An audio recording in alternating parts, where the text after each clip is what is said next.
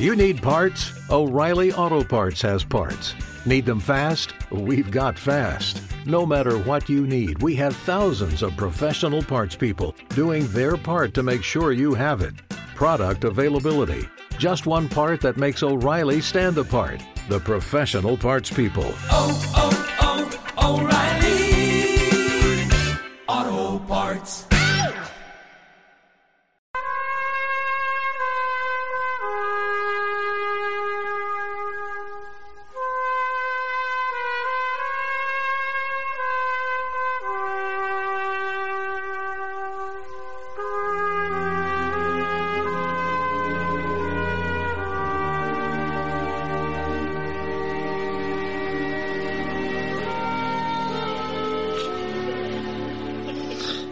Infelices.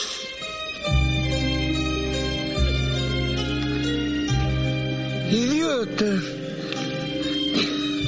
¿Cómo me falta el respeto? ¿Qué, qué les enseñé? Todo este tiempo siendo... Manga de tarado. ¿Quién dijo que tenían que hablar con la presidenta del colegio médico? Yo hablo con la doctora. Le hace la tapita. ¿Qué es eso? Mi tiempo se hacía. ¿Qué es infeliz? ¿Infeliz y forrado? ¿Qué? Ya bastante tengo que lidiar con los problemas en la entrevista que hace este otro cabro la semana que por aquí. ¿Quién fue? Macari. Fue Quiroga, Eduardo. Macari. Lo andan imitando, Macari, ya. ¿Ah? Le di una patada a un peón hace una semana y él tiene imitaciones, Macari. Fuiste tú. Fue Quiroga. Quiroga, el bueno de Quiroga, el hombre que estuvo de cumpleaños, el que toma el vino navegado. ¿Ah? Quiroga, ¿fuiste tú? Yo, yo, yo, yo no, yo no fui y Quiroga, ¿fuiste tú? fue mayor, ¿Mayor? fue mayor. ¿De dónde está Mayor? Alberto, ¿dónde estás? Viajando a Europa. Por favor. Viajando por el mundo, en algún lugar de Europa, Mayor. ¿Por qué hicieron eso? ¿Por qué me faltan el respeto? Eso no se hace. Manchita, Eduardo, ¿será que los No, presenté no. demasiado, Mayor? yo te garantizo, yo te garantizo, yo no fui. Las cosas que dice Darío siempre, aquí es evidente, todos lo saben. Fue Macari. Vienen acá, siguen con su seminario, invitan a las doctoras, así. Por mucho menos voy llamado a Miami, por mucho menos. Ah, pero bueno, vamos a lo nuestro, señores. Tenemos que dar la bienvenida a la gente que se suma a esta premiación de los Padrino Awards. Los Padrino Awards, bienvenidos, porque aquí comienza otra edición, junto a Manchitas el Gato y ustedes, de esta premiación clásica. Pero una premiación que hoy, entiendo yo, tiene un componente especial, Mayol. Tiene una idea de fondo distinta. Mayol, por favor, ilústranos. Mira, la verdad es que quisimos comenzar este proceso de análisis, de juego también, con un momento, de esos momentos extraordinarios que tienen que ver con entender el poder. Nosotros sabemos que hay un momento clave en la película del Padrino que ocurre bastante cerca del inicio de la película, que es una reunión. Y la quiero explicar brevemente y mis compañeros me, me podrán ir ayudando a, contar esta historia. El padrino, don Vito Corleone, recibe la siguiente noticia de su consigliere Tom Hagen. Le dice Tom, su hijastro, le dice, eh, padrino, tenemos un requerimiento, una reunión del señor Virgil Solozzo. Él es un mafioso joven, nuevo, pero ya pertenece a las familias importantes, pero no es muy importante. Entonces don Vito, que no lo conocía muy bien, le dice, usted ya lo investigó, dígame si tiene lo que hay que tener.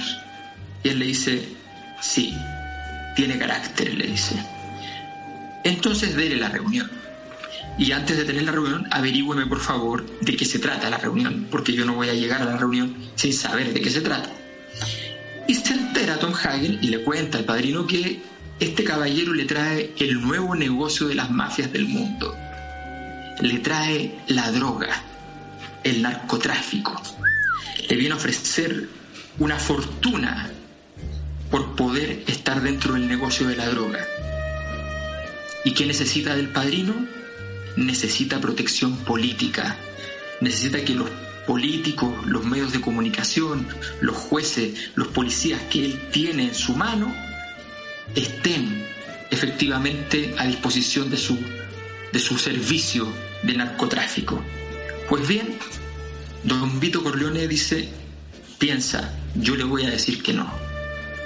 Y como le voy a decir que no, pero este negocio es tan bueno, voy a hacer la reunión con toda mi familia y con este mafioso, para que todos me escuchen claramente decirle que no. Esta reunión es clave, es la reunión más importante de una década. Las familias mafiosas se organizaron en Estados Unidos, no estaban en conflicto entre ellos nunca, no se había disparado una bala entre ellos en 10 años, y esta iba a remecer el, mundo de Lampa, esta oferta. Y Solozzo llega, llega a la reunión y la vamos a ver en unos minutos, esa reunión, y Solozzo le dice, le hace la oferta, le dice necesitamos un apoyo de un millón de dólares y necesitamos apoyo político. Y él le dice, yo no le puedo dar apoyo político porque el apoyo político que tengo lo perdería si es que yo le diera a usted la posibilidad de tener el apoyo para el tráfico de drogas, porque a los políticos, no me pregunte por qué, no les gusta mucho tener que apoyar las drogas. Yo me dedico a cosas ilegales, pero cosas ilegales que no le molesten tanto. Pero usted haga lo que quiera, yo encantado, muchas gracias, todo bien, pero su hijo Sony, interesadísimo en la cantidad de plata que está en juego, lo interrumpe y demuestra que está interesado. Y en ese momento solo toma una decisión. El caballero dijo que no, pero si lo matamos, es posible que se pueda hacer el negocio. Y entonces, en, ese, en esa reunión, Solozzo va a tomar la decisión de matar a Vito Corleone.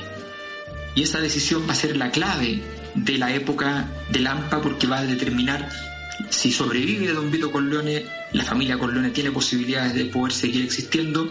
Si no sobrevive, probablemente la familia pase a segundo plano. Ese es el momento clave que marca esta reunión y la hemos convocado, la vamos a explicar por qué después, pero la hemos convocado porque tiene mucho que ver con el discurso que tuviste al inicio, con una escena que se vivió hace pocos días y que ha marcado al gobierno de Piñera, al colegio médico y, por qué no decirlo, también a nosotros en la Cosa Nostra. La escena es notable porque además hay una tensión implícita en atreverse a ir a ofrecerle algo de esta naturaleza al padrino y todo lo que y todo lo que ahora la pregunta que yo me hago y que la gente se hace es ¿Cómo hacemos ese paralelo ahora entre lo que pasa ahí y lo que ocurrió con ustedes niñitos en su programa ¿ah? con la doctora Isquiasiches. Explíquenos, por favor.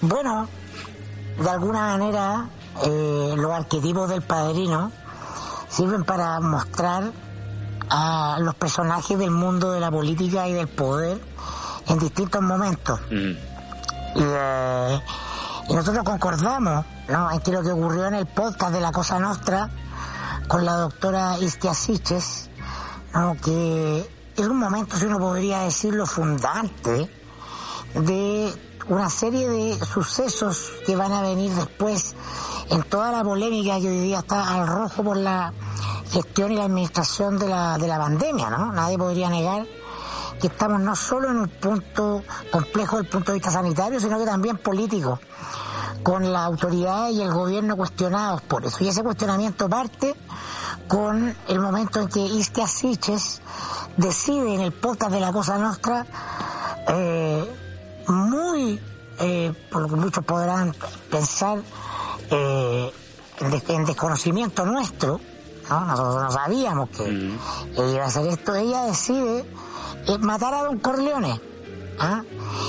después de haber hecho lo mismo que hace Virgil Soloso, que es cumplir los protocolos ir a las reuniones, ofrecer el negocio formal. El conducto regular. Pedir el respaldo del conducto regular. Y que Asiches eh, en el podcast nos narra cómo desde marzo del año pasado hasta hoy día ella ha seguido el conducto regular.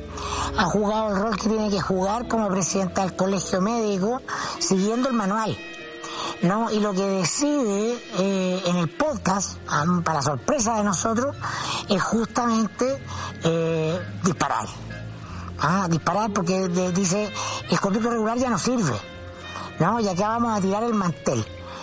Y, eh, vemos en estos días que parte de esos disparos han sido profundamente eficaces, no porque vemos un ministro de salud profundamente dañado, el ministro París, se empoderado, la, la doctora Siches dice, París no corta ni pincha en los temas de la pandemia, son unos ingenieros en la moneda los que lo hacen.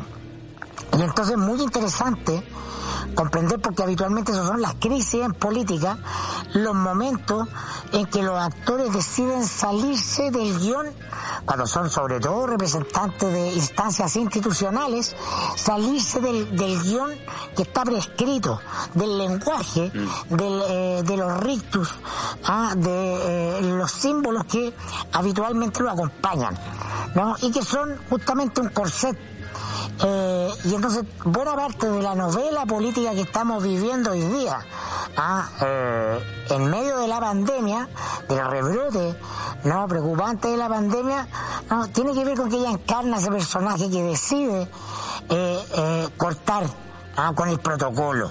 Y es, ni más ni menos, en este minuto, una gran Virgil Solot. Quiroga.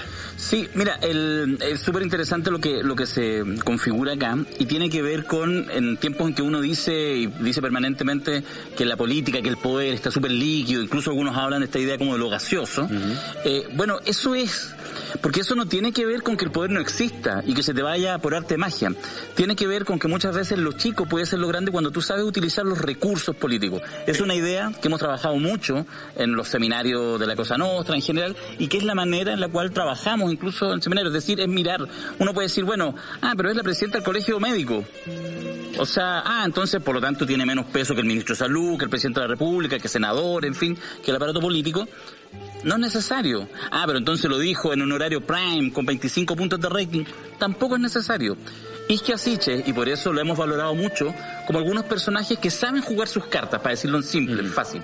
Y eso es lo que el padrino, como corpus, como obra, nos permite. Son ciertos arquetipos, como un poco el que estamos jugando ahora, poniéndola un poco como Solozzo, es decir, llega y logra hacer entropía. ¿ah? También uno podría decir que Isque Asiche tiene mucho de Don Vito Corleone porque sabe jugar sus cartas. Y eso yo creo que es súper interesante. La gente que ve este programa, ¿ah?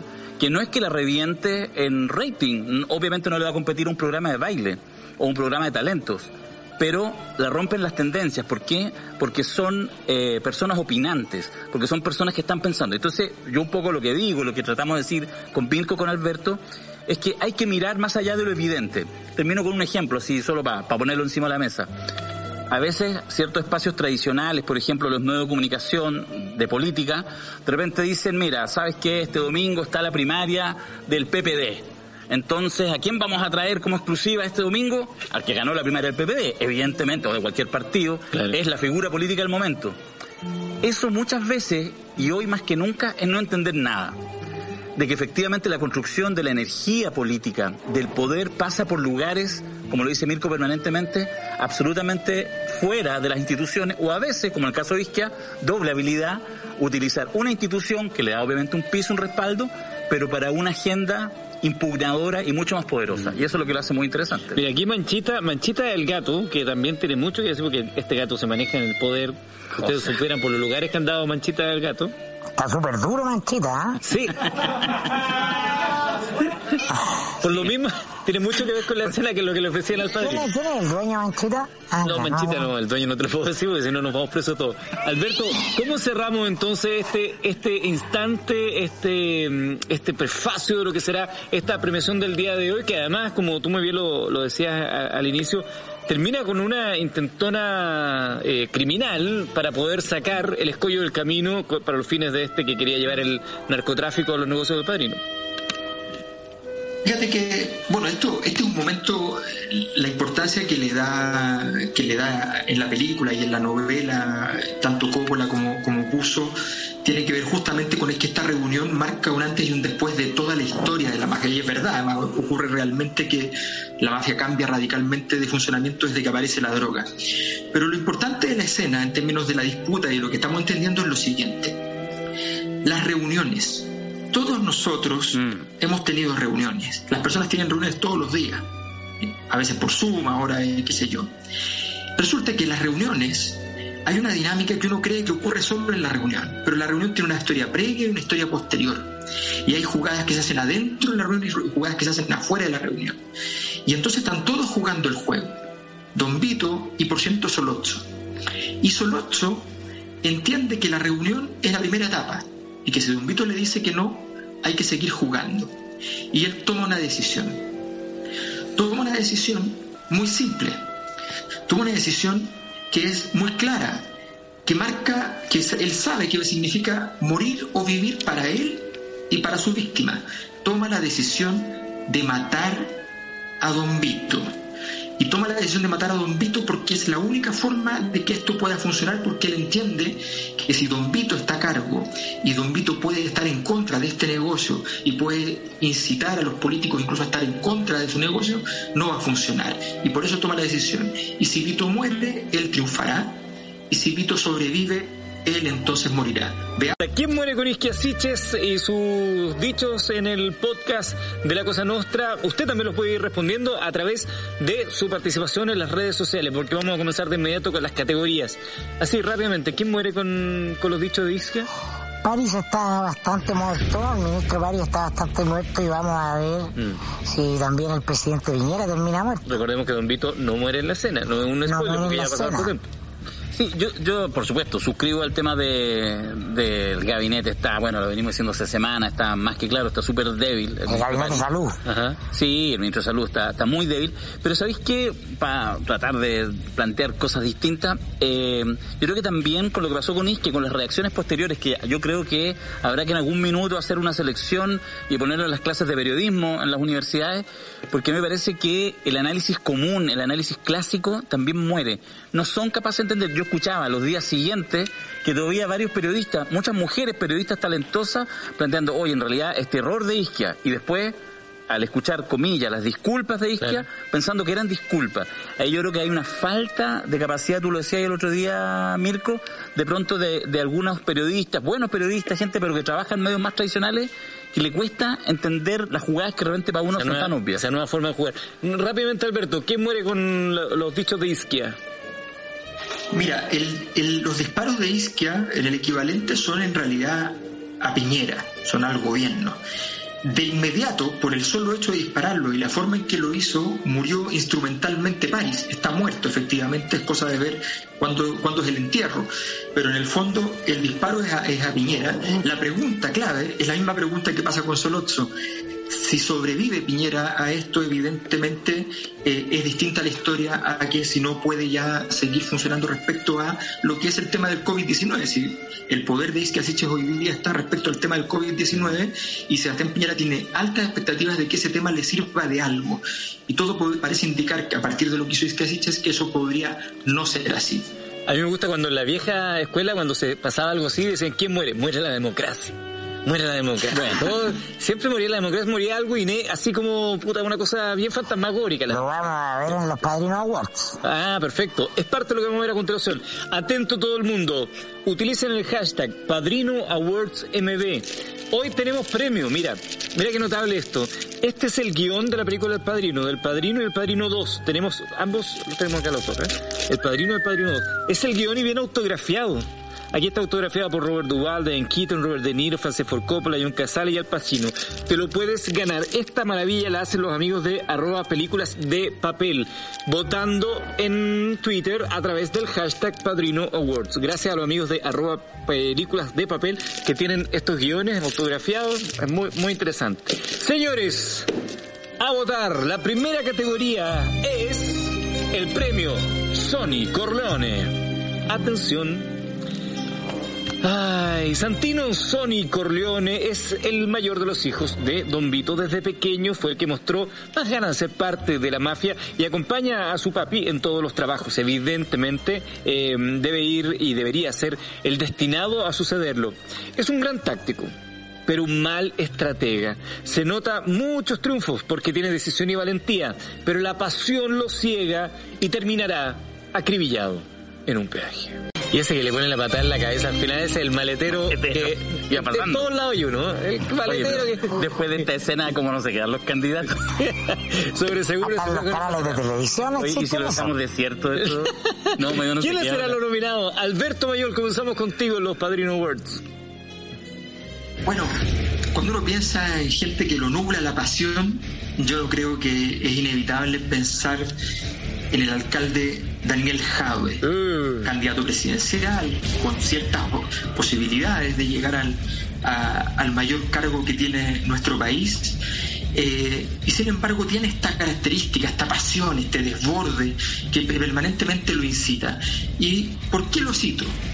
Porque básicamente en este mes de marzo reci- recientemente terminado, el alcalde Jadwe, cuando vino el afer Isquiasiches, salió a criticarla.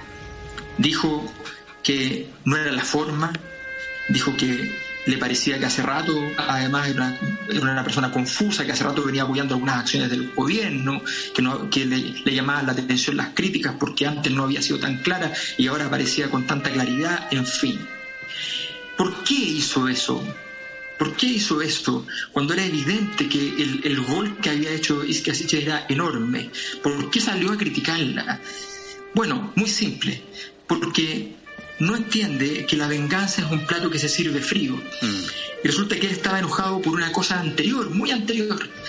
Hace unos meses atrás, el alcalde de Jadwe había presentado la idea de que un medicamento para los contagiados del COVID-19 podía servir para el tratamiento. Un, medica- un medicamento que estaba en fase de experimentación y decía, nosotros lo vamos a entregar para las personas que tengan COVID-19 y lo promovió. Y la presidenta del Colegio Médico salió a decir que le recomendaba que mejorara sus asesores en el área de salud, diciendo claramente que no era una política pública razonable, ni viable, ni nada, ni seria en ese sentido, y que cuestionaba además y confundía respecto al proceso de vacunación. Bueno, una crítica dura que él quiere remediar rápidamente apenas tiene la primera oportunidad. Eso, eso es muy de Sonny Corleone que partió corriendo cuando supo que a su hermana le estaban pegando y en circunstancias que era justamente una trampa. No, claro, eh, Javo quería que Isquia lo timbrara Claro. ah, y ella hábilmente justamente eh, construye un capital tomando distancia del eje gobierno-oposición. Me, me da la sensación que Mirko se está sumando al candidato de Alberto Mayor. Ah, me, me No, parece, estamos, me parece estamos sospechoso. reforzando los argumentos de todos. Porque ¿no? el joven mayor, desde una parotel, en algún rincón de Europa, hace el trabajo de presentar su candidatura, entonces usted no se sume. Usted díganos, ¿cuál es su candidatura? Yo le voy a presentar mi candidato, ¿Ya? que a mi juicio no tiene discusión si uno atiende a las dos últimas semanas. Es un personaje ¿no? que construyó un cierto capital como diputado de la UDI, ¿no? estableciendo puentes con la gente del Frente Amplio por una eh, empatía generacional, pero al asumir la vocería de gobierno y la necesidad de mostrarse cercano al mandatario para entrar a su círculo, se lo ha visto en una característica muy propia de Sonny Corleone, que es la ansiedad. Ah, Le falta respirar sin más, producto de eh, lo- el caso Enjoy que pone muy bien nuestra colega Alejandra Matu en su espacio en este canal, no, el ministro se apresura la semana pasada a dar una versión de la moneda diciendo que Piñera nunca tuvo, no tiene ni ha tenido vínculos con Enjoy ni con la industria de los casinos. Olvidando que el hijo del presidente Sebastián Piñera Morel entró a la propiedad de Enjoy. Ah, el año 2016 no sabemos si con platas propias es difícil o con platas del propio presidente que están traspasadas a toda su familia. Ahí tuvo una caída, fue ame- ametrallado en ese peaje. Eh, esta semana, no, eh, cuando el gobierno decide mandar el proyecto para postergar las elecciones ah, y la oposición a través de distintos personeros manifiesta ciertas críticas, reparos o intenta colgarle guirnalda al árbol de Pascua, ¿no? el ministro eh, en la mañana, en la moneda, el martes, dice que la oposición está chantajeando. Ah, acto seguido, eh, la presidenta del Senado de oposición, Yarna Proboste, en la propia moneda, ah, donde mismo había hablado Belolio, eh, sale de una reunión con el presidente diciendo que es muy fructífera, ah, que se ha establecido un diálogo y deja sin piso, lo deja como un sónico león muerto en el peaje. al ministro Belolio. No, y ahora último, después de el episodio ah, del ministro Baris con la prensa extranjera, con los corresponsales extranjeros, ah, con el, New York Times, el Washington Post, que critican el exitismo del gobierno, que es más que evidente, el ministro sale a decir, ¿qué exitismo? Por favor, explíquenme, ¿qué exitismo? Yo creo que ha muerto tres veces en el peaje el ministro Belolio en las últimas dos semanas por esa ansiedad de mostrarse más piñerista que Piñera. Ah, y, eh, y ha sido muy evidente su, su, su gafe. Sin ánimo de, sin ánimo de polemizar, pero ¿no será su rol también? Bueno, pero es que el rol se puede ejercer bien o mal. Hay voceros para tiempos de paz y voceros para tiempos de guerra. Y el arte de la vocería está en saber identificar el momento y el tono correcto para hacerlo. Darío Quiroga, nos falta conocer su candidato para el premio Sony Corleone. Mi candidato es candidata. Ah, bueno. Y yo le voy a hablar sobre todo al rojerío, como siempre me molesta Mirko. Porque el rojerío que yo le hablo entiende que efectivamente esta persona, que tiene sus virtudes y tiene sus defectos, cometió en estas últimas semanas una imprudencia que fue más allá de lo aceptable y que lo merece ser el Sony Corleone del mes, que es Javiera Parada. Javiera Parada. Javiera Parada, que, eh, bueno, desde muy niña fue conocida a los 12 años en una eh, cosa muy, muy extraña y muy tremenda a la larga, reconocida como actriz, ¿cierto?, de la Torre 10, me cayó el carnet, eh, siendo una niña de 10, 11 años, y ya el año 85 con el asesinato de su padre, José Manuel Pará, eh, sociólogo comunista en el caso de Goyao, lo cual evidentemente además hay obviamente un tema extremadamente complejo, haber sido muy compleja también su, su, adolescencia. Y en ese sentido siempre recibido por su propio carisma, por sus propias habilidades, gran cariño, reconocimiento, afecto de el mundo cercano a los derechos humanos, opositores a la dictadura, etcétera. Y bueno, en fin, ella fue haciendo su vida tal como lo estimó conveniente, pero cuando uno analiza ya su vida pública, los últimos, no sé, seis, ocho años, uno encuentra permanentes vaivenes, ¿ah? desde que se suma a fundar RD, pero después asume la coordinación programática del equipo de cultura de la candidatura Bachelet, va en eso, que ya era medio extraño, después se, se retira porque no hubo unas primarias parlamentarias que ella quería, pero después cuando gana Bachelet asume como agregada cultural en Estados Unidos tenía que trabajar en Washington, pues viene, ya trabajó en Nueva York, fue un problema siempre, renunció desde tiempo, quiso ser candidata a diputada, la bajó eh, RD por ese choque con alcoholemia, en fin, subidas y bajadas acercándose al gobierno, saliendo del gobierno. Y, eh, y el último capítulo fue que intentó ser presidenta de Revolución Democrática y eh, perdió esa elección.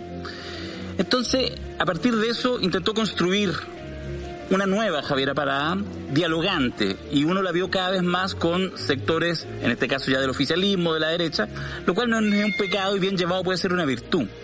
Pero lo que sucedió en las últimas semanas, después de haber sido vocera de Marca tu Voto, después de todo lo que ha pasado post estallido, ver la Javiera Parada, insisto, con sus talentos y sus capacidades, parándose en un patio, en el patio de la moneda, junto al eh, ministro Belolio, que recién lo veíamos, anunciar el inicio de un programa, no sé cuánto, pero que días después se descubre que no es que ella esté ahí en su connotación política, sino que efectivamente su empresa se adjudicó una licitación por 25 millones de pesos, eso me parece, y le parece a mucha gente, que sencillamente en términos de su actividad o de su futuro político, yo creo que con eso ella dio un paso de más, hizo, fue buena táctica, fue mala estratega, y yo creo que la carrera pública política ha caído acribillada en un peaje. Me da la sensación, creo que usted esta candidatura la presenta eh, eh, eh, consultando las bases, porque habló del rojerío, creemos que no, de hecho, justamente lo que me preocupa es que no le consulté a las bases, por lo tanto, quizás el acribillado puedo ser yo. Puede ser. Pero es mi candidatura, Eduardo. Ahí están los tres nominados para el primer premio de la noche, premio Sonic Corleone. Usted vota en nuestro Twitter y utilizando el hashtag Padrino Awards MB podrá ganar los guiones de El Padrino, gentileza de nuestros grandes amigos de películas de papel. Vamos a seguir avanzando en las categorías, pero antes Indíqueme arriba, ¿sí? ¿Tenemos una pausa? Sí, hacemos una pausa junto a Manchitas al regreso continuamos con más de esta premiación acá en la red. Momento incómodo para Alfredo, ahí Mo Green diciéndoselas todas y el otro mirando para todos lados. Alberto Mayol. Oye, un momento, Eduardo. Sí. Perdona, pero esta categoría la, la vez pasada, el mes pasado, fue unánime. Fue. Piñera, digamos. Fredo Piñera, claro, la- en la premiación anterior lo fue. Eh, Quedó instituida, de hecho, el, De hecho, premio o sea, como... incluso nos hicieron llegar, miren, no sé si será Ah. bueno o qué, pero man- mandaron eso de ahí está. regalo como para que lo tengan en consideración. Entonces lo dejamos como Freda Piñera, ¿no? ¿Saben quién pierde cuando hacen esto? La democracia. Porque de la falta de respeto. Qué falta de respeto. Es que está muy líquido todo, Eduardo, está Está muy líquido. demasiado todo. líquido todo, una falta de respeto. Después, bueno, dicen que son comunachos y uno, ay, ¿por qué? Don Alberto Mayol, ¿quién es su candidato? Eh, sí, yo creo que vale la pena. No olvidemos una cosa, ¿eh? la única vez que ha habido unanimidad en la historia de la Cosa Nostra para elegir algún personaje ha sido con, con Sebastián Piñera como Fredo, así que queda instituido. Y aquí yo tengo un candidato que, que viene siguiendo a su jefe maravillosamente. Quiero nominar como Fredo Piñera del mes de marzo al ministro Enrique París. La razón es simple, o en realidad son varias. El ministro Enrique París, durante el, mes de marzo, eh, se recetó un par de decisiones, un par de acciones que, que realmente han demostrado que está llegando a un nivel cognitivo muy, muy bajo. Era una persona inteligente cuando lo conocíamos antes, pero de pronto lo empezamos a ver fallar y fallar. Por ejemplo, ya muy, muy complicado con esta situación, con Iskia Siches, va al, al Congreso. Y de pronto Iskia Siches presenta que va acompañada con su equipo técnico. Y en un, en un llanto que nos recuerda al, al gran jugador, pero un poco llorón, Néstor Gorosito, a Llorosito, conocido así, ¿ya? se pone a llorar en pantalla prácticamente y empieza a decir en el, en el Congreso que, que cómo es posible que no le dijeron que él también podía llevar sus asesores, que él también, por supuesto, tiene súper buenos expertos y que si iban a hablar otras personas, ¿por qué él no tenía derecho a hablar? Ya empezando a reclamar por cualquier cosa. Luego nos hemos encontrado con el ministro cayendo también en la crítica, el, el error clásico, la tontería máxima, empezar a criticar los medios, que los medios tienen la culpa de las cosas que pasan. Y no se contentó con ello. Reclamó que los medios que estaban en contra de él eran el New York Times y el Washington Post. Ni más ni Y menos. no solo dijo eso, sino que además declaró que estaban coludidos entre sí para poder perjudicarlo y para criticar a Chile. Realmente hay que haber bajado bastante el coeficiente intelectual para todo eso. Pero claro, lo hace porque sigue al pie de la letra a su jefecito.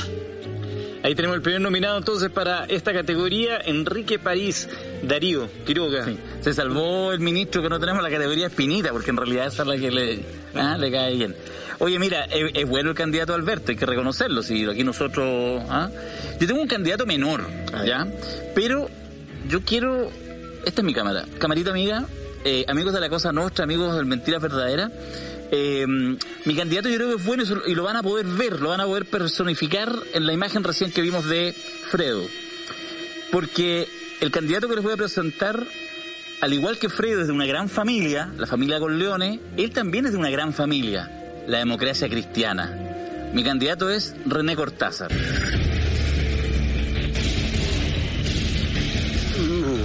René Cortázar, ministro del Trabajo en la naciente democracia, con Elwin, después se repitió el plato con transporte, me parece, con Bachelet 1 o 2, ya ni me acuerdo, uno parece. Eh, pero además de eso, un detalle, ha sido director de cuánta empresa, el directorio de todas las empresas que se te puedan ocurrir, en Telgener, la que se te ocurra, seguramente estuvo ahí. Consultor, etcétera, siempre bien, de una gran familia. Pero ahora quiere ser constituyente. ¿Pero por qué quiere ser constituyente? Fredo, ¿por qué quiere ser constituyente? Bueno, porque porque también quiero un poco de respeto, ¿ah? Y tengo una gran familia, la familia de la ADC, como decimos. Y se lanza, obviamente, en un distrito de eso así que ariscan la nariz, se ponen alto perfume, se va al distrito 8, Maipú, Pudahuel. Imagínate esta ordinariese desde la perspectiva de estos verdaderos príncipes de la democracia cristiana, donde René Cortázar, sin duda, es uno de sus exponentes principales. Y va a eso y por lo tanto tiene todos los recursos, debe ser de, está como en el top 5 de los que ha recibido más recursos para su candidatura. Le ofrecen entonces, le ofrecen, le entregan una entrevista de esas buenas en la revista El Sábado, no esas ordinarias donde aparecen algunos candidatos cuando hacen un reportaje y ponen 10 candidatos y tenéis que agarrar. No, una entrevista en profundidad.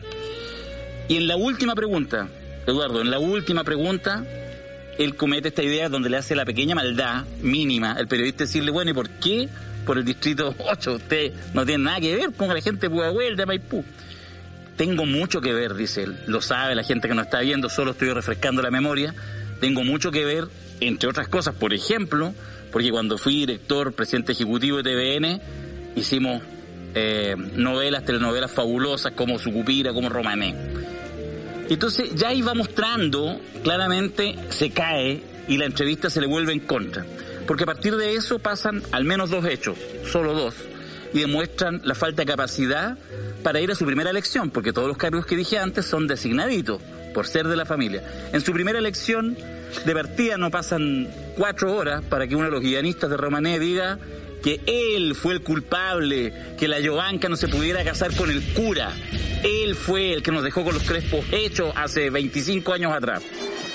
Pero no solo eso, empiezan a salir a proliferar como callampas, por ejemplo, lo que una charla que dio Raúl Sor hace 6, 7 años atrás, donde cuenta que fue René Cortázar el que lo echó cuando él estaba denunciando hace 20, 25 años atrás eh, un tema del asbesto de, eh, de Pizarreño en aquel tiempo que provocaba muerte, etcétera. Entonces le sale el tiro por la culata porque se pasa a tres pueblos. Y en ese sentido, en su primera candidatura muestra que con todos estos pergaminos tiene un alma de Fredo que no te la... Ahí está entonces el segundo nominado, René Cortázar. Es una mezcla entre Fredo y un gran inquisidor. que Sería una película en sí misma. Así es. Porque Cortázar es uno de los personajes más censuradores ah, que hay en los 30 años de, desde que regresaron las elecciones a Chile en su cargo de, de director ejecutivo de Televisión Nacional. Mirko, Mano, es ahí. el momento de conocer quién es su candidato o candidata. Al igual que Mayol, mi candidata, aplico cuota de género, Ah, es una fiel seguidora de su jefecito. ¿no? Piñera Fredo. Mi candidata es la jefa de gabinete del presidente, Magdalena Díaz.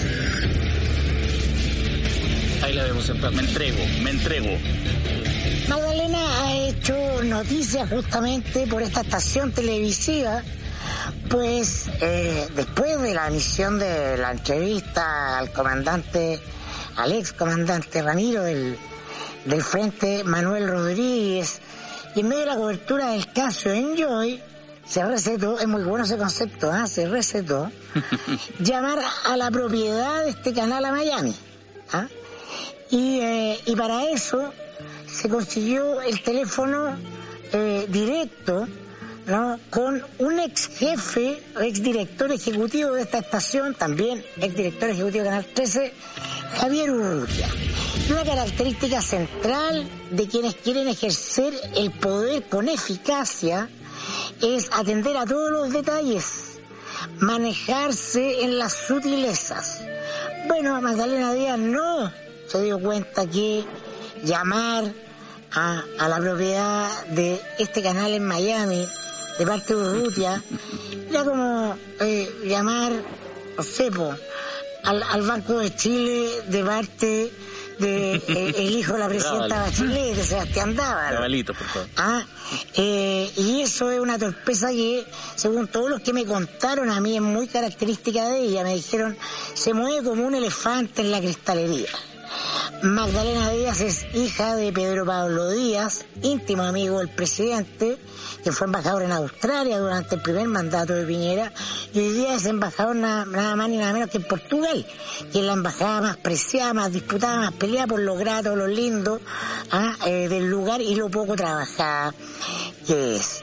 Entonces, eh, Magdalena Díaz, por esa razón además que da, llamando a, a la propiedad de este canal, diciendo que eh, la línea editorial de este canal se ha transformado ah, en una amenaza a la democracia, sin conocer que está, sin darse cuenta que está llamando a Estados Unidos, un país donde en medio de la guerra de Vietnam, un medio como el Washington Post investigó al presidente, descubrió que el presidente estaba mintiendo en el famoso caso Watergate. ¿no? Y nadie en la sociedad dijo que por investigar al presidente, como investiga esta estación, la periodista Alejandra Matu, a Sebastián Piñero se estaba debilitando la democracia. Todo lo contrario. Después del caso Watergate, Estados Unidos se transforma en los años 70 en un ejemplo de la democracia, donde hasta el presidente puede ser escrutado por la prensa. Entonces, los argumentos que ella da en ese llamado son probablemente los mismos que da y le dan mucho efecto en Chile a los dueños de los otros canales de televisión, pero en este caso ah, demostró la incapacidad de conectar con la sutileza y comprender que el contexto ha cambiado radicalmente.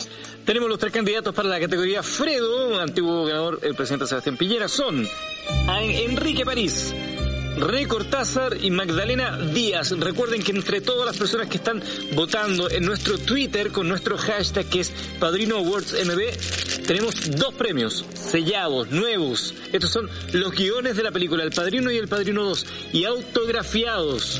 Ahí podemos ver la firma de Robert Duvall, Ian Keaton, Robert De Niro, Francis Ford Coppola, John Casale, Al Pacino. Estas maravillas son gentileza de nuestros amigos de arroba películas de papel. La siguiente categoría, gatito. ¿Estamos listos? Sí, señor. No, no, no, no es, no, no, no, no, no, no, no, no, no.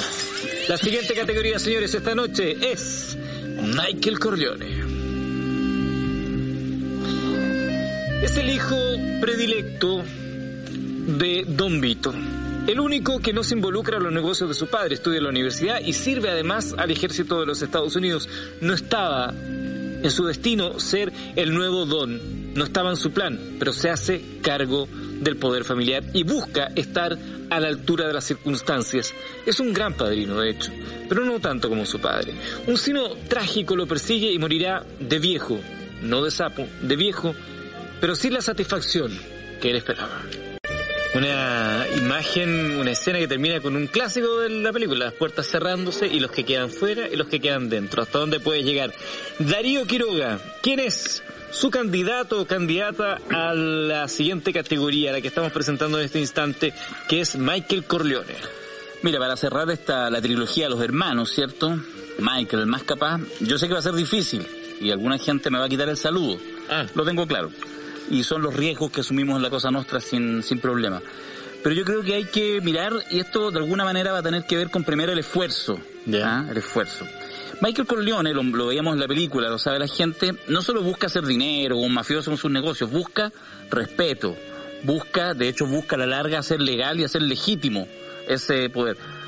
Busca prestigio, finalmente. Por lo tanto, no es una cosa tan básica solo dinero. En ese sentido, y haciendo la metáfora, hay gente que busca cargos y otros que buscan poder. Y mi candidato ha mostrado un marzo muy intenso y se llama, quizá ustedes se recuerde, el ex ministro de Salud, Jaime Mañalich. Ah, bueno, Jaime Mañalich, mira. Ahí tenemos un hombre, un peso pesado. La... Jaime Mañalich era un cadáver político. Salió el año pasado empujado por una pandemia desatada cumplió a cabalidad y pudo ser incluso, tuvo, alguna vez lo premiamos con otros arquetipos incluso, porque resistió y si hubo que ir al peaje fue al peaje, fue, fue Sony también, pero resistió con una mirada estratégica, ¿ah? entendía que él tenía que poner el pecho a las balas en la conducción de la pandemia hasta que no diera más, hasta que este gobierno, como muchos gobiernos del mundo, empezaran a entender de qué se trataba esto. Y eso lo hizo, lo hizo muy bien, a veces, comillas, traicionado por su carácter, pero en el fondo siendo consistente con ese carácter, entendiendo que él era el que tomaba las decisiones en consulta con la presidencia, con el presidente. Y eso cayó, y uno dijo, bueno, de esta no se para más. Y vemos un marzo en que nuevamente utilizo este concepto de los recursos políticos, que lo trabaja mucho mi amigo Alberto Mayol, de los recursos políticos, siempre están a la mano, siempre hay posibilidad de hacer algo, de construir una jugada. Y efectivamente se guardó, se guardó de algunas entrevistas, se comió la derrota y en este minuto en que la pandemia ahora sí está desatada, sale a la palestra a jugar sus cartas, tiene prácticamente en el cajón al ministro París, probablemente en el caso de Mañalich no porque él quiera volver al ministerio, será una cosa absurda, sino porque va por su cuota de prestigio. Y lo loco del tema es que finalmente es la propia Isquia Siche la que sella ese, entre comillas, prestigio al decir en un podcast, amigo, eh, decir que efectivamente, jugando con la idea del tío Jaime, que por último, con Jaime Mañanich, tú sabías que tu interlocutor pesaba. Esa pura frase lo deja ya listo y me parece que es un candidato de, de los duros. Y quién sabe si además está construyendo alguna senaturía, alguna cosa, no me extrañaría, pero por ahora creo que en marzo fue un gran Michael Corleone. Voy a ayudar al amigo Quiroga. Sí, claro. Él, después de que Siches pide la, la suspensión de la elección, es quien le pone el timbre a eso. ¿no? Se adelanta al ministro París, ah, incluso pone la fecha con la que el gobierno manda el proyecto. ¿no? Y está jugando como una suerte hoy día de ministro de salud en la sombra. Claro, va pauteando desde fuera. Ya pues Mirko, ya que está ahí tan entusiasta, queremos conocer cuál es su iluminado para esta categoría. Van a decirme de todo, van a decirme que... ¿Será la primera vez? No va a ser la primera vez. Van a decir que confundo mi corazón con mi razón. Ah, van a decir que los afectos me obnubilan. Probablemente Ah. eso se lo han dicho en la intimidad más de una bueno, oportunidad. pero bueno, este mes de marzo, ¿no? Sin lugar a duda. Eh, el, el- para mi juicio, el cargo de Michael, el puesto de Michael, que es de alguien que tiene control, que ha demostrado condiciones de don, ah, que lleva la pelota, ah, la conduce, eh, exaspera al equipo rival, ah, y se destaca en la cancha. Es sin lugar a duda y de nuevo mi amigo personal Julio César Rodríguez. Ah, no, pero usted Ah. ya tiene algo particular Julio César. ¿Qué, Pero- qué le ofrecieron Portugal? La embajada de Portugal, apuesto. Pero Darío, La segunda, segunda Darío, vez Eduardo, consecutiva que nos saca la... Darío, Eduardo, Alberto. Cuenta el tiro, ¿qué, qué país le ofrecieron? Yo no, yo no, yo no sabía quién ¿Qué piso le ofrecieron? Después de la variante Piñera, ¿ah? en, en horario de alto rating en la mañana, los matinales, que es el espacio hoy día de construcción de la, de la política masiva, donde los políticos quieren estar, donde eh, se marca la agenda de lo que las autoridades van a seguir, tan atentas, monitoreándola. Eh, Julio César venía eh, con una un punto alto a la semana, ah, y esta última semana ha estado con uno o dos puntos altos por día. El mismo día que bautiza a el problema de la pandemia en Chile como la variante Piñera, ¿no? también se da el lujo ah, de mandarse un CTM simpático que se masifica en las redes, ¿no? en total impunidad. Ah, Y un Michael es como lo vimos en la última escena, que está totalmente impune más allá del bien y del mal. Y creo que sin lugar a duda, eh, si Julito lo hacía bien en la mañana, hoy día simplemente se la está robando. ¿Sigue siendo su candidato a la presidencia de la República, no solamente para este premio? Sin lugar a duda, yo soy un hombre de una sola línea. Ok. Señores. ¿Puedo no decir algo? eso, que el, el gato, el gato de escuché, El gato se escuché, que pegó escuché.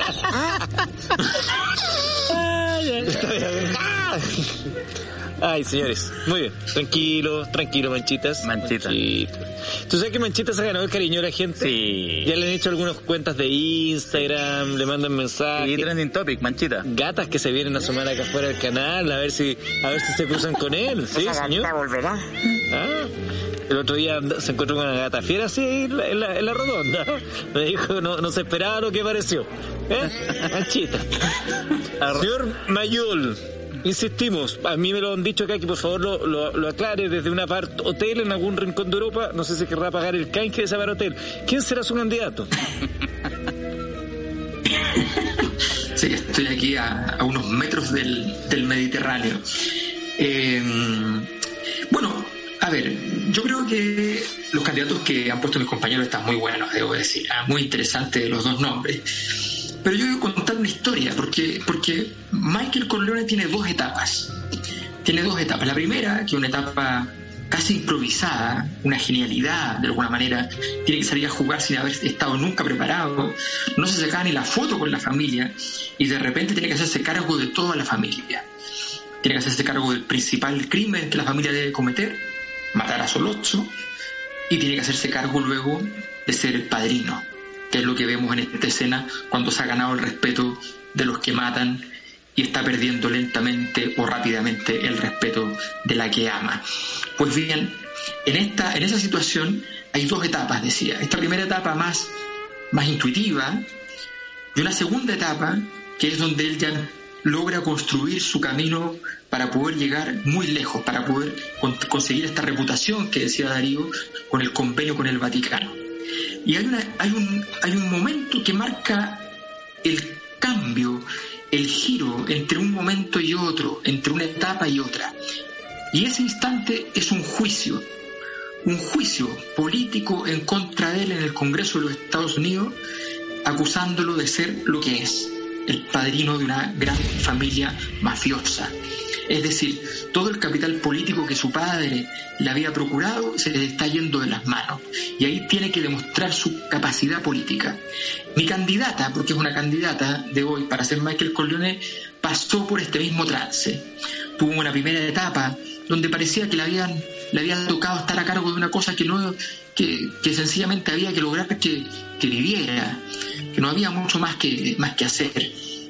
Había que lograr defender la defensoría de la niñez, hacerla crecer, hacerla funcionar. Patricia Muñoz es el nombre de esta abogada. Y de pronto llega un momento en el cual ella va y empoderadamente dice, vamos hacia adelante.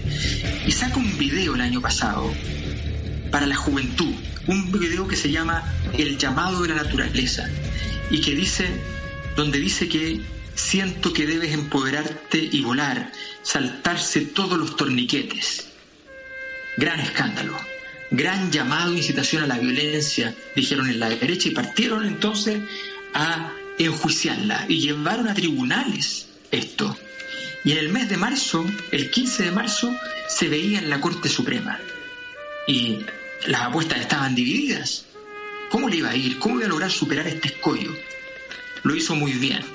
Siguió la ley 49 de nuestro manual, que habla de los abogados. Ella misma es abogada, pero consiguió un excelente abogado de la plaza, muy famoso, muy respetado por la corte, argumentos limpios y precisos, y llegó entonces para ganar ampliamente en la Corte Suprema que no fuera destituida, que no fuera removida.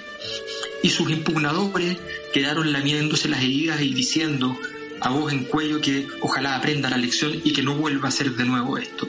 Superó la prueba, superó la etapa y ahora se prepara probablemente Patricia Muñoz para tareas mucho, mucho más grandes porque ha logrado pasar este escollo que es iniciático de alguna manera para Michael Corleone.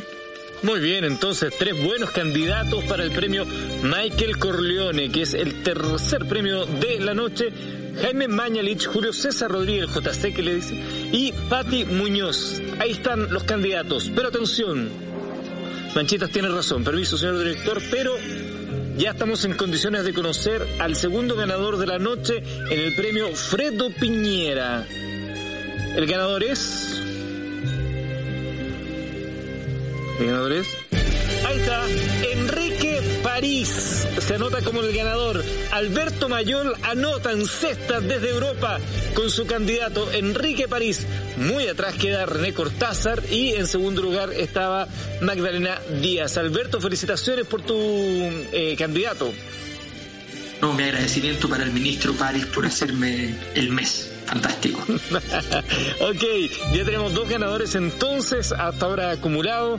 Ha ganado eh, la primera categoría, ganó eh, Javiera, sí, no, no eh, ganó eh, Jaime Belolio en la primera categoría con Mirko Macari y en la segunda categoría entonces como Fredo ha ganado Alberto Mayor con Enrique París. La cuarta categoría de la noche que presentamos para que usted participe también a través de las redes sociales en esta premiación que se hace una vez al mes el Padrino Awards es la categoría, ojo, es una categoría nueva, novedosa, distinta, basada en los personajes del Padrino. Esta es la categoría Cabeza de Caballo. La cabeza de caballo la recibe quien no está entendiendo nada. No se da cuenta que tiene al frente.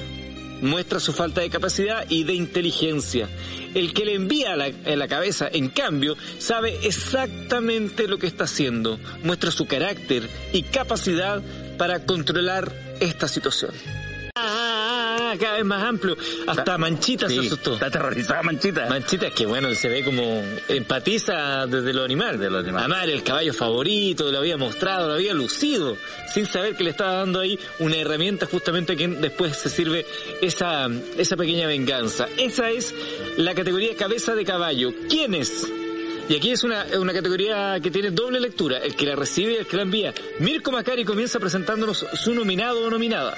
Digamos antes que la cabeza de caballo, para hacer un poco de autobombo, es eh, el logo de la Cosa Nostra, nuestro podcast y eh, nuestro emprendimiento de seminario. Como muy bien me lo Ahí aclaraba ahí lo está mostrando Darío. y como muy bien me lo señalaba Mauro Parra, productor ejecutivo de este canal, se parece al del Club Palominos en Providencia. No vamos a entrar en detalle.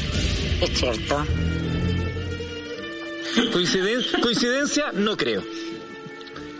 Qué horrible. lo que Mira, hacer. Mayol que tiene calle, Sí, por se supuesto, ríe por copiosamente. Mi candidata a mi cabeza de caballo es a mi juicio eh, la que le envía la periodista Mónica Rincón a la candidata presidencial del Partido Socialista Paula Narváez. En tolerancia cero de la semana pasada, ¿no? Eh, Mónica Rincón hace una pregunta que va a significar el... eh, el espanto, ¿no? Y la caída finalmente de, Narváez en esa entrevista, yo te diría, de la carrera presidencial, de la cual ha virtualmente desaparecido.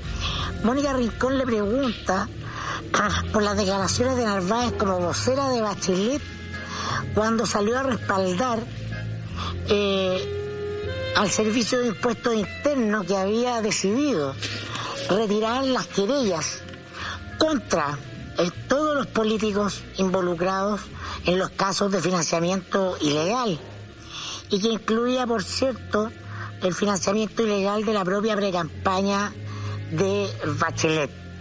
Le preguntó Mónica Rincón si estaba simplemente de acuerdo hoy día con, con esas declaraciones, ¿no?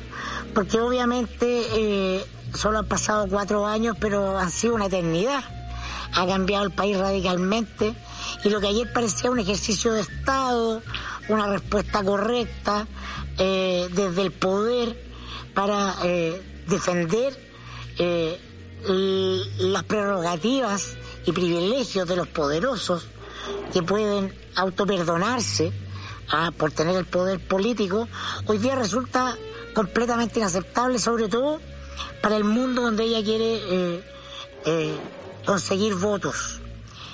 Pero como si eso fuera poco, después de esa pregunta que deja en estado histérico a, a Narváez, el conjunto de la mesa de tolerancia cero le pregunta simplemente si ella considera que Mauricio Hernández Norambuena, que esa semana había dado la entrevista acá, comandante Ramiro, era o no un preso político.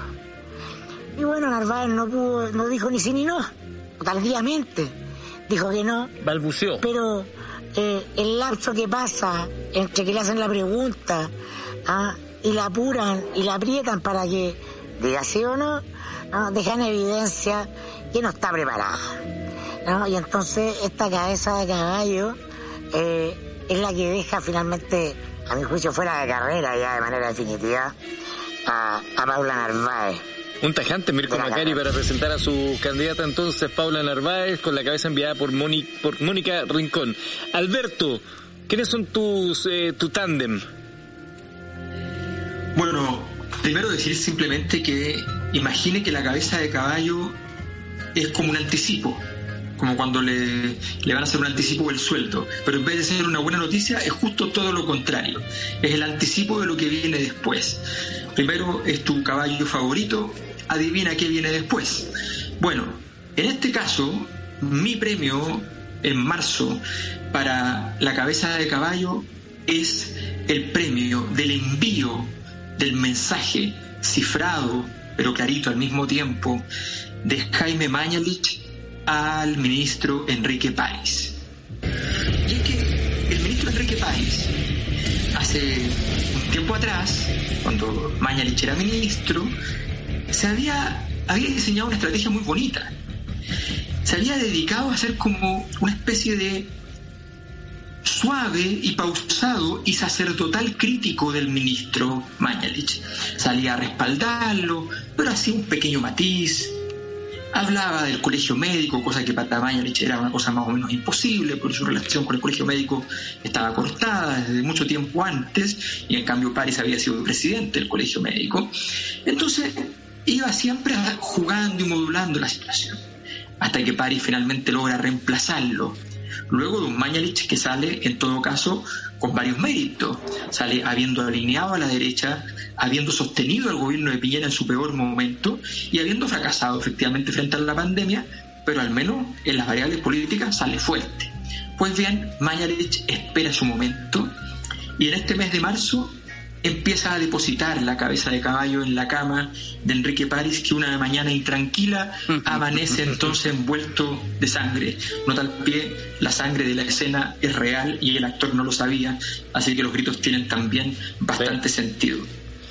Bueno, dicho esto, ¿por qué? ¿Qué es lo que hizo entonces Mañarich?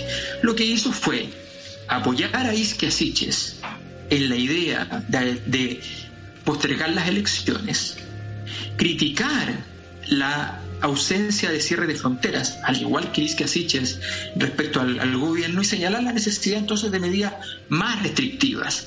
Sale a repetir lo de Asiches, se une a ella, une al colegio médico y a él en la misma, en la misma postura y lo deja de jamón de sándwich a Enrique París a través de esta genial cabeza de caballo que deposita entonces para el ministro ya defenestrado justamente, ya muerto justamente por esta combinación explosiva por izquierda y por derecha.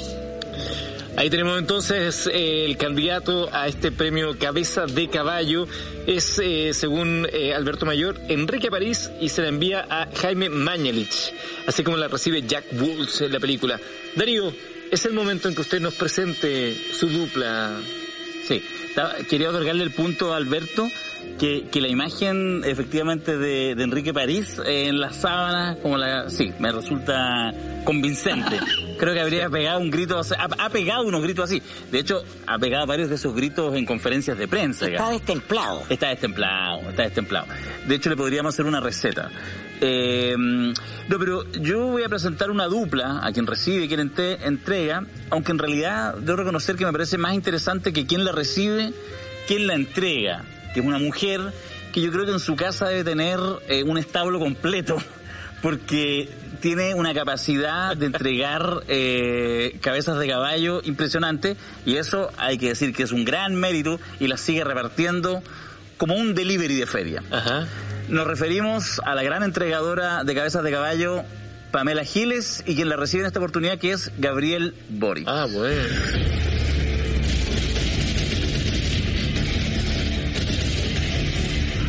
Eh, Gabriel, Gabriel, Gabriel, Gabriel, Gabriel, Gabriel, Gabriel. Yo lo traje nominado, no ganó, ¿ah? Pero lo traje nominado, ¿te recuerdas, Eduardo? muy bien Como Sony. Sí, sí. Y, y habíamos anticipado en ese minuto, no había sucedido aún, porque Giorgio había dicho esas seis palabras mágicas, tiene todo lo que se necesita. Qué, qué, poderoso es el lenguaje, ¿eh? Increíble, eso también lo vemos mucho en la Cosa Nostra. Depende del contexto. No, claro, lo poderoso es el lenguaje. Eh, el lenguaje construye realidad. Claro, tiene todo lo que se necesita y construye una realidad increíble y de hecho lo dijimos acá festinando y a la semana Gabriel ya está lanzando su candidatura presidencial. Eh, y Gabriel, claro, tiene todo lo que se necesita, pero pero tiene una adversaria que lo tiene para la tanda, desde que llevaba peluches al hemiciclo.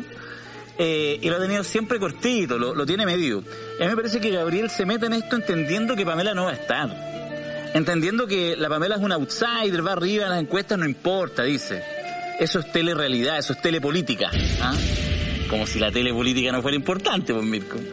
Y eh, yo creo que no hace el cálculo completo y dice, yo vengo acá, tengo un espacio, me voy a comer rápidamente a la Paula Narváez, me voy a comer rápidamente a Heraldo, a todos los que están en ese entorno, y voy a hacer el borde de la izquierda, pero aceptable, ¿ah? porque yo ya soy un joven, todavía barbón, pero juicioso, y ustedes saben que soy juicioso, se lo dice al establishment, tiene por dónde entrar.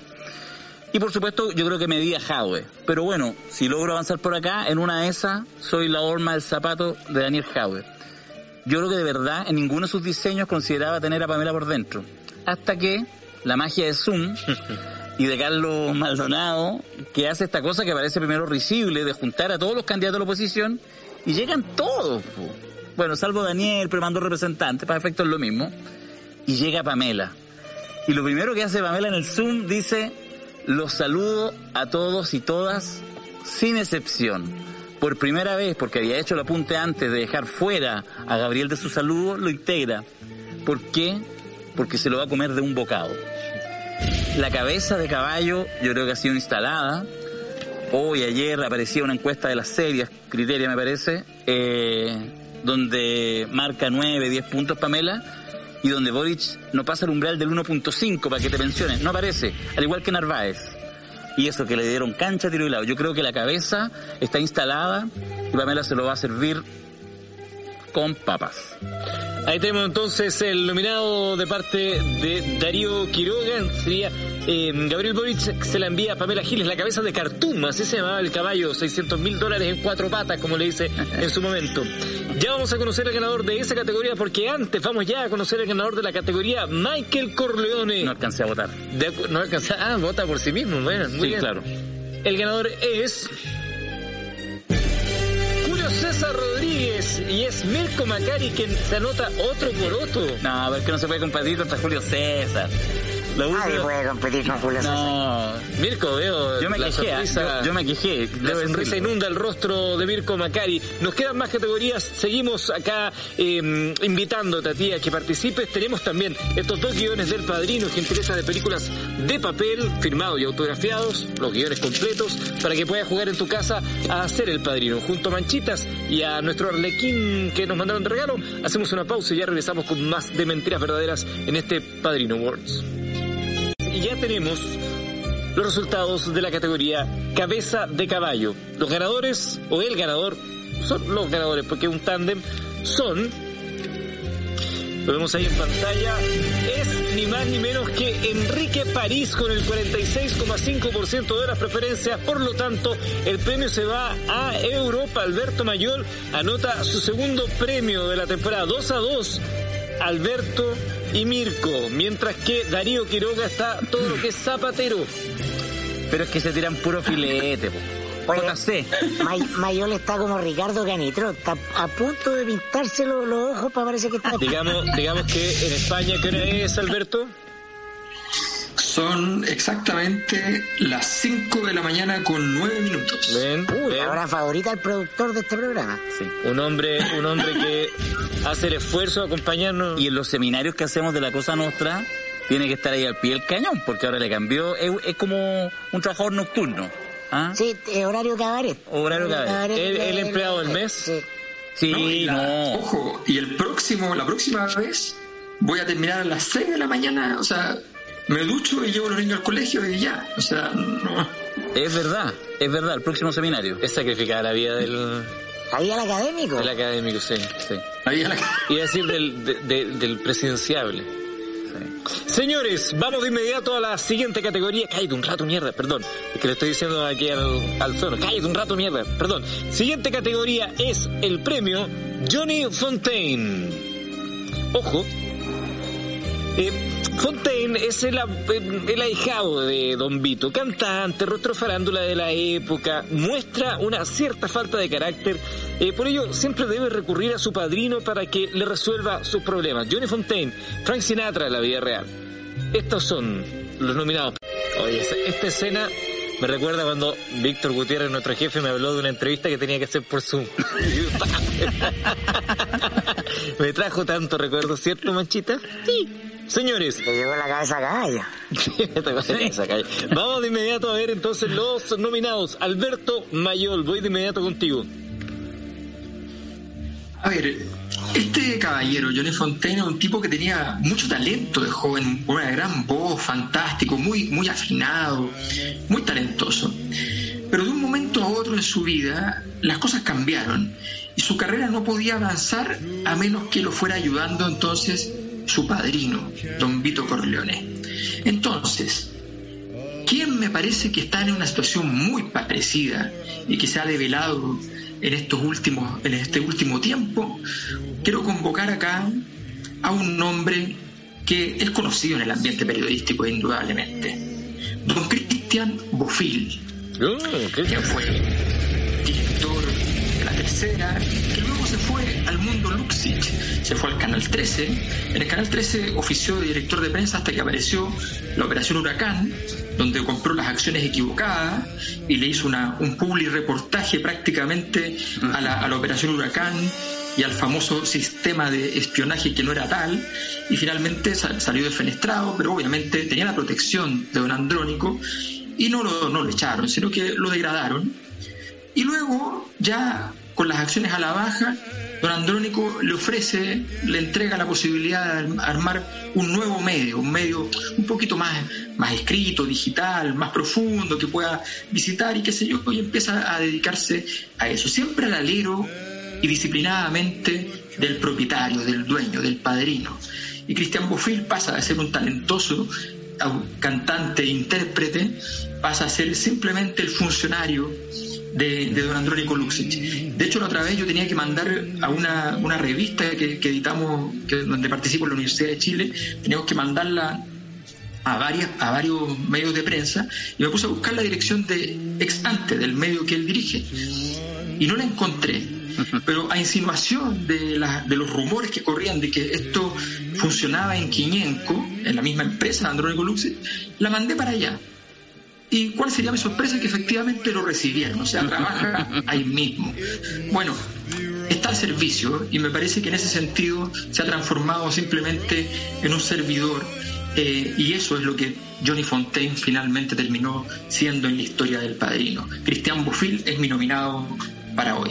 Cristian Bofil entonces nominado a la categoría Johnny Fontaine por parte de Alberto Mayol. Darío, es su momento. ¿A quién nomina? Sí, yo voy a decir mi nominado, pero quiero saber si ya las altas autoridades de este canal ya están durmiendo a esta hora para poder... Eh, de hecho, las altas, las altas autoridades van rumbo a Siria en este instante. Perfecto. Buscando Entonces... político.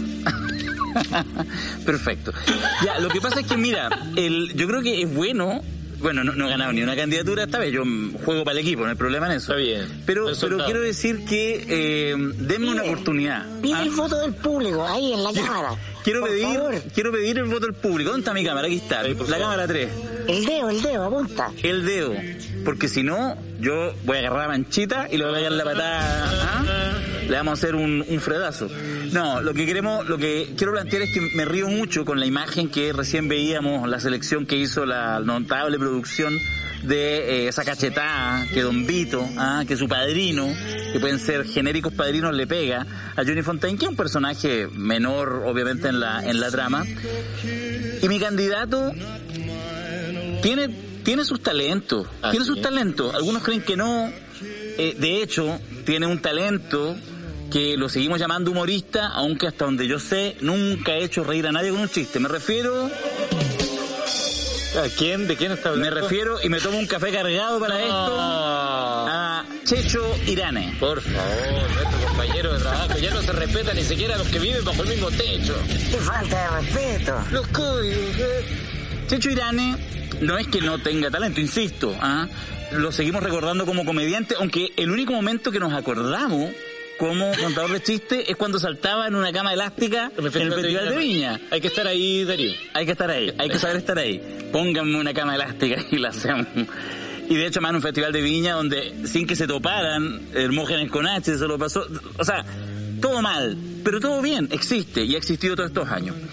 En ese sentido, eh, no es que no tenga méritos, tiene mérito, es ameno, tiene habilidades blandas, etcétera. Pero yo creo que en algún minuto, o sea, ya muchos años, él tomó una decisión, seguramente después de noches fatales como la que estoy mencionando, en la mediados de los 80, en que supo que para poder sobrevivir y seguir adelante, además de sus habilidades y sus competencias que las tiene, necesitaba un padrino o unos padrinos. Y a una familia. ¿Ah? Una familia. Una familia. Y en ese sentido, se cargó bien a la derecha, bien a la derecha, abrazó a quienes tenía que abrazar y ha tenido una carrera respetable, está en radio, con buena audiencia, en una radio grande, como la Radio Agricultura, nunca le ha faltado, está en la televisión. Café cargado acá en la red. Invita a sus respectivos dombitos, por ahí entre medio, alguna cosita choleada, pero se ha encargado de, entiende que tiene que besar una mano, que tiene que serle leal al padrino, igual como Johnny Fontaine lo fue con eh, Vito Corleone y con eso ha hecho una carrera, también por supuesto con sus méritos. Me parece que el amigo Checho Irán es un candidato de oro para esta categoría. Categoría Johnny Fontaine, entonces Sergio Checho Irán, nuestro compañero de trabajo, el hombre de agricultura, primera sintonía por las mañanas, es el candidato de Darío. Mirko, Perdón, per- permíteme un segundo. Solo quiero que mires a la cámara y me digas sí o no si tu candidato o candidata es, o fue parte de este canal. Señores, tenemos que hacer una pausa. Sí, el reloj ya marca que son las 12 con 20. Hacemos una pausa antes de que amanezca allá en España. Y al regreso, esta es la última pausa de la noche, sí señora, al regreso sabremos el candidato o candidata de Mirko Macari y sabremos también quiénes son los ganadores de las candidatas de las nominaciones anteriores y ya regresamos. Este premio, que es el premio ni más ni menos que, acá lo tengo, Johnny Fontaine. Hasta ahora tenemos Alberto ha nominado a Cristian Bofil, Darío a Checho Irane, Mirko, ¿quién es tu nominado o nominada? Recordar que Johnny Fontaine eh, está íntegramente inspirado en el personaje Frank Sinatra, ¿no? Un personaje que brilla en las luces, que eh, un cantante amado eh, por las multitudes, particularmente por las chicas, y que en su historia real, en su biografía, en los años 40 era considerado un cantante de izquierda. eh, porque apoyaba la causa de la minoría étnica de los negros eh, particularmente. Y después termina en los 80, ¿no? Eh, cambiándose a la derecha eh, y siendo el rostro emblemático de quien va a ser el gran artífice del, del poder conservador en Estados Unidos a partir del 80, que es Ronald Reagan, ¿no? Y, y mi nominado es eh, una persona a la que le hicieron una oferta que no pudo rechazar. Mi nominado para Johnny Fontana es José Antonio Neme. José Antonio Neme.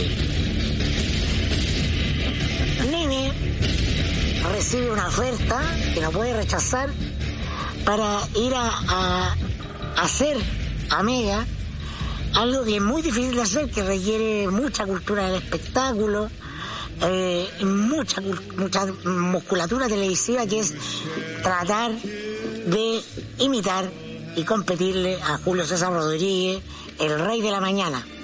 Y para eso eh, eligen eh, una voz, ¿ah? valga la redundancia, que dé con el tono más bien crítico eh, que hoy día eh, las audiencias, los públicos, los televidentes están exigiendo. Y por lo tanto, ahora viene, sí o sí, ¿no? el gran desafío, ¿ah? el gran show de José Antonio Neme en el matinal del Mega. Mira, Manchitas parece que también anduvo dándose una vuelta por ahí. también se va ca- a Mega. le Manchitas, cayó Manchitas. cometa, le cayó cometa. Le cayó cometa. Pero notable. Manchitas. Ah, le chorrió a tú acá en el canal, ¿o ¿no? Manchitas también. Oye, entiendo que, que hoy se decidía si Alberto, Mirko o yo reemplazamos o no.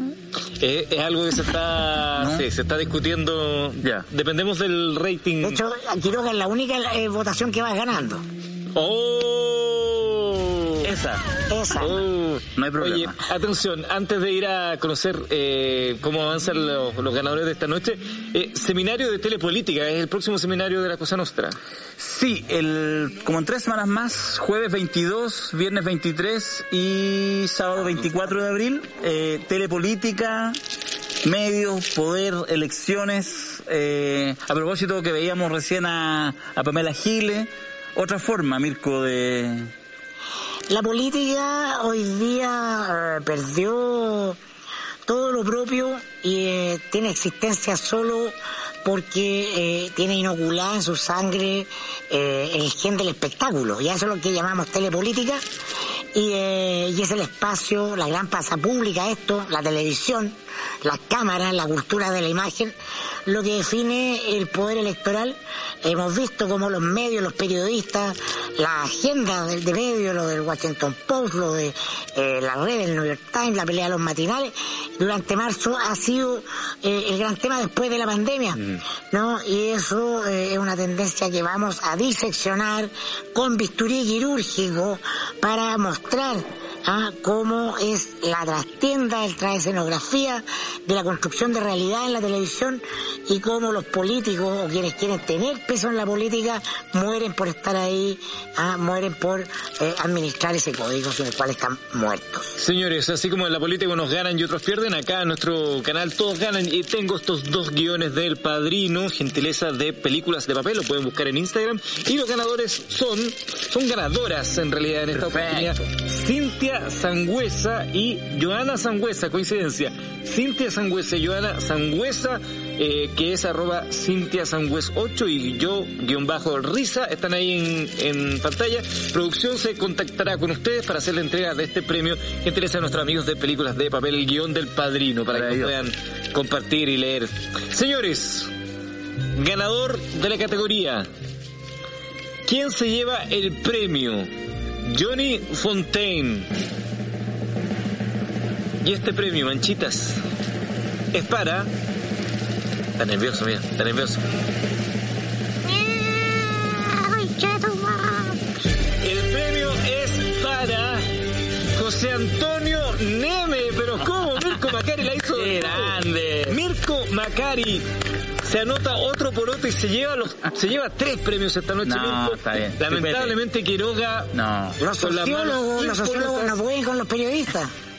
el gusto estudiar esas carreras de izquierda en sociología, un anticipo de lo que van a escuchar mañana acá en el programa. Y eh, En el se seminario me desquito, en el seminario me desquito. tres, tres, tres goles metió Sí. Mirko, felicitaciones. Y el último, el último minuto. El gran galador de la noche, Mirko Macari, muchas gracias Mirko. Gracias, Muchas José Antonio. muchas gracias Alberto Quiroga. ¿Cómo que Alberto Quiroga? ¿Qué pa, perdón? Estoy, estoy pensando en Alberto Mayor, No para a Alberto confunde, Mayor. no confunde. Desde España, muchas gracias Alberto Mayor. Gracias, Eduardo.